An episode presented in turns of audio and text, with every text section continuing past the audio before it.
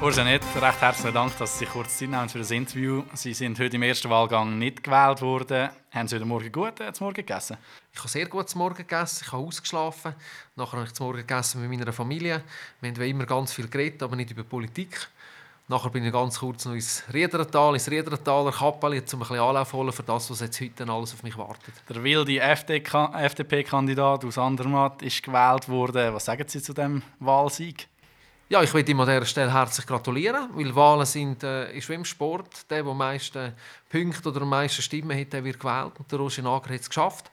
Äh, und von dem her gesehen hat er sicher ein Achtungsresultat gemacht. Der Herr Nager zusammen mit Barbara Bär sind zwei FDP-Regierungsräte. Zwei, zwei Sitze sind noch vakant. Wie geht es bei euch weiter?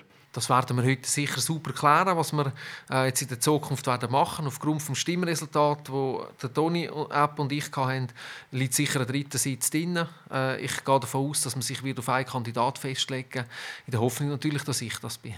Sie haben knapp 46 Prozent der Stimmen gemacht. Der Toni App hat 41 Prozent der Stimmen gemacht.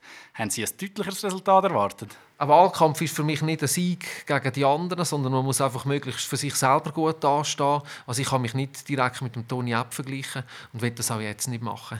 Von diesen beiden Kandidaten, Sie oder Toni App, wer kommt? Für einen zweiten Wahlgang? Ja. Das werden wir heute Abend sehen. Ist das Resultat deutlich genug für Sie?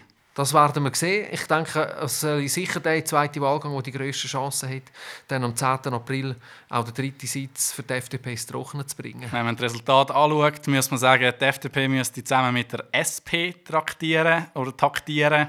Wie sieht es da aus? Ich glaube, auch das ist etwas, was die Parteileitung zusammen mit den möglichen Kandidaten noch ganz klar äh, muss ausjassen muss. Äh, es sind drei Möglichkeiten. Man geht mit der SP, man geht mit der SVP oder auch ein Alleingang äh, wäre machbar. Und das wird sich dann zeigen.